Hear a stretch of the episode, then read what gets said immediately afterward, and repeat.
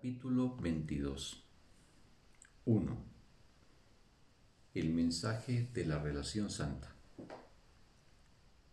Deja que la razón dé otro paso. Si atacas a quien Dios quiere sanar y odias a quien Él ama, entonces tú y tu Creador tenéis voluntades diferentes. Pero si tú eres su voluntad, entonces debes creer que tú no eres quien eres. Puedes ciertamente creer esto, y de hecho lo crees, y tienes fe en ello y encuentras muchas pruebas a su favor. ¿Y de dónde procede? Te preguntas. Tu extraño desasosiego, tu sensación de estar desconectado y tu constante temor de que tú no signifiques nada? Es como si hubieses llegado hasta aquí a la deriva, sin ningún plan, excepto el de seguir vagando, pues solo eso parece seguro. Sin embargo, hemos oído una descripción muy similar anteriormente, pero no se refería a ti. Aún así, cree ser esa extraña idea que con tanta precisión se escribe ahí. La razón te diría que es imposible que el mundo que ves, a través de ojos que no son los tuyos, tenga sentido para ti. ¿A quién le devolvería sus, sus mensajes esta forma de ver? Ciertamente no a ti cuya visión es totalmente independiente de los ojos que contemplan al mundo. Si esa no es tu visión, ¿qué podría mostrarte? El cerebro no puede interpretar lo que tu visión ve. Esto tú lo puedes comprender. El cerebro interpreta para el cuerpo del que forma parte pero tú no puedes comprender lo que dice. Sin embargo, lo has escuchado y te has esforzado durante mucho tiempo por entender sus mensajes. ¿No te has dado cuenta de que es imposible que puedas entender lo que nunca puede llegar hasta ti? Jamás has recibido mensaje alguno que hubieses podido entender pues has estado prestándole oídos a algo que no puede comunicarse en absoluto. Examina entonces lo que ha sucedido, al negar lo que eres y al estar firmemente convencido de que eres otra cosa, esa otra cosa que tú has creído ser, se ha convertido en tus ojos. Sin embargo, debe ser esa otra cosa la que ve. Y al no ser quien tú eres, te explica lo que ve. Tu verdadera visión haría, por supuesto, que todo esto fuese innecesario. Pero si tus ojos están cerrados y le pides a esa cosa que te dirija y te explique el mundo que ve, no verás razón alguna para no escuchar lo que te dice ni para sospechar que no es verdad. La razón te diría que es imposible que sea verdad porque tú no lo entiendes. Dios no tiene secretos. Él no te conduce por un mundo de sufrimiento, esperando hasta el final de la jornada para decirte por qué razón te hizo pasar por eso. ¿Qué podría mantenerse oculto de la voluntad de Dios? Sin embargo, tú crees tener secretos. ¿Qué podrían ser esos secretos sino otra voluntad tuya propia, separada de la suya? La razón te diría que esto no es un secreto que deba ocultarse como si se tratase de un pecado, pero ciertamente es un error. No permitas que tu temor del pecado impida la corrección del error, pues la atracción que ejerce la culpabilidad es solo miedo. He aquí la única emoción que has inventado, independientemente de lo que aparente ser. He aquí la emoción de los secretos, de los pensamientos privados y del cuerpo. He aquí la emoción que se opone al amor y que siempre conduce a la percepción de diferencias y a la pérdida de la igualdad. He aquí la única emoción que te mantiene en las tinieblas, dependiente de ese otro ser que tú crees haber inventado para que te guíe por el mundo que Él fabricó para ti. La visión se te concedió junto con todo lo que puedes comprender.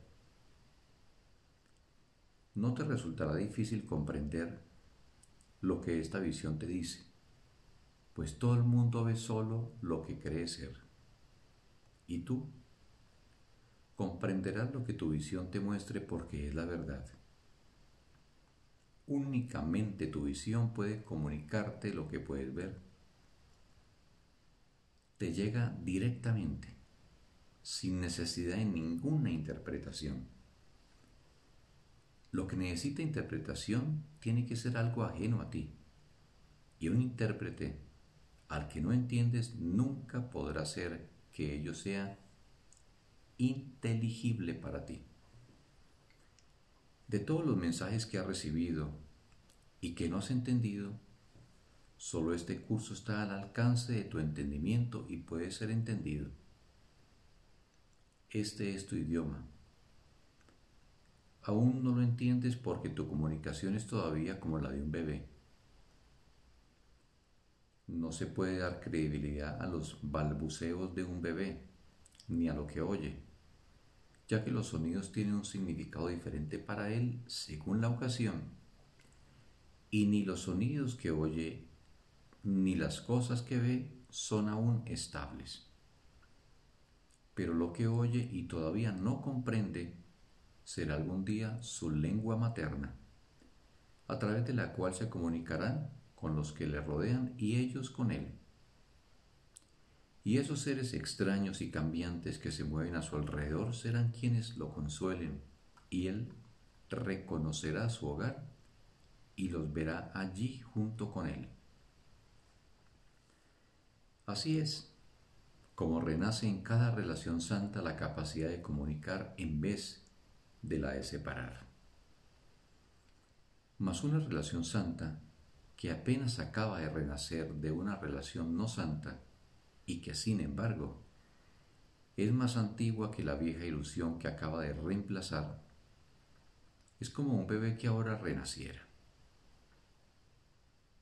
Pero con este bebé se te devuelve la visión, ya que te hablará un idioma que podrás entender. Este bebé no se nutre de aquello otro que tú creías ser. No fue dado ahí, ni tampoco fue recibido por nada excepto por ti mismo. Pues no es posible que dos hermanos se puedan unir excepto a través de Cristo, cuya visión los ve como uno. Santo hermano mío, piensa en lo que se te ha dado este infante te explicará lo que no entiendes y te lo presentará de una manera muy clara, pues su idioma no será una lengua extraña.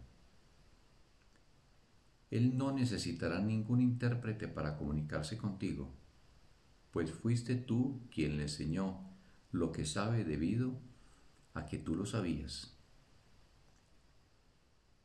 Él no habría podido acudir a nadie excepto a ti, nunca a aquello otro. Donde Cristo ha entrado, nadie está solo, pues Él nunca podría encontrar su morada entre los que creen estar separados. Mas Él tiene que renacer en su hogar de antaño, tan aparentemente nuevo y sin embargo tan inmemorial como Él como un pequeño recién llegado que depende de la santidad de tu relación para sobrevivir. Ten por seguro que Dios no puso a su Hijo en manos de quien no es digno de él. Solamente, lo que es parte de Dios es digno de estar unido. Y es imposible que nada que no sea parte de Él pueda unirse. La comunicación tiene que haberse restablecido entre los que se unen, ya que nunca se habrían podido unir a través de sus cuerpos. ¿Qué es lo que los ha unido entonces? La razón te diría que tuvieron que haberse visto el uno al otro a través de una visión que no era del cuerpo y haberse comunicado en un lenguaje que el cuerpo no habla. No pudo tampoco haber sido una visión o sonido atemorizante lo que tan dulcemente los unió. Fue más bien que cada uno vio en el otro un perfecto refugio donde su ser podía renacer a salvo y en paz. Así se lo dijo a razón, así se lo dijo la razón, y así lo creyó porque era la verdad.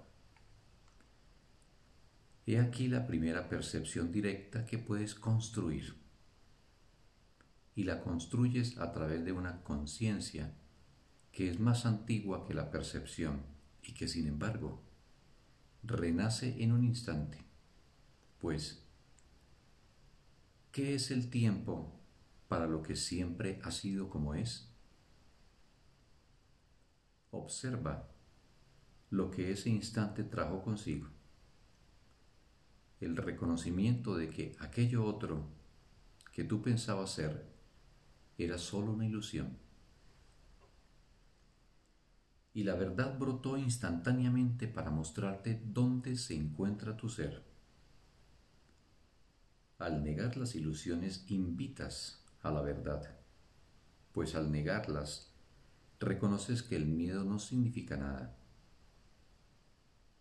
En el santo hogar, donde el miedo es impotente, el amor entra dando las gracias agradecido de ser uno con vosotros, que os unisteis para dejarlo entrar. Cristo acude a lo que es semejante a Él, a lo que es lo mismo, no a lo que es diferente, pues siempre se siente atraído hacia sí mismo. ¿Qué se asemeja más a Él que una relación santa? Y lo que hace que tú te sientas atraído hacia tu hermano es lo que hace que él se sienta atraído hacia ti. Ahí su dulzura y su benévola inocencia están a salvo del ataque. Y ahí él puede regresar con confianza, pues la fe que, que depositas en otro es la fe que depositas en él. No cabe duda de que estás en lo cierto al considerar a tu hermano el hogar que Cristo ha elegido, pues al hacer eso ejerces tu voluntad junto con la de Cristo y la de su Padre. Esto es lo que la voluntad de tu Padre dispone para ti y la tuya junto con la de Él.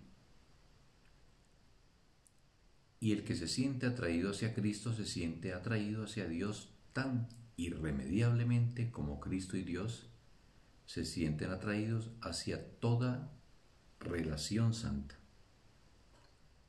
La morada que ha sido preparada para ellos a medida que la tierra se convierte en el cielo. Fin del texto. Un bendito día para todos.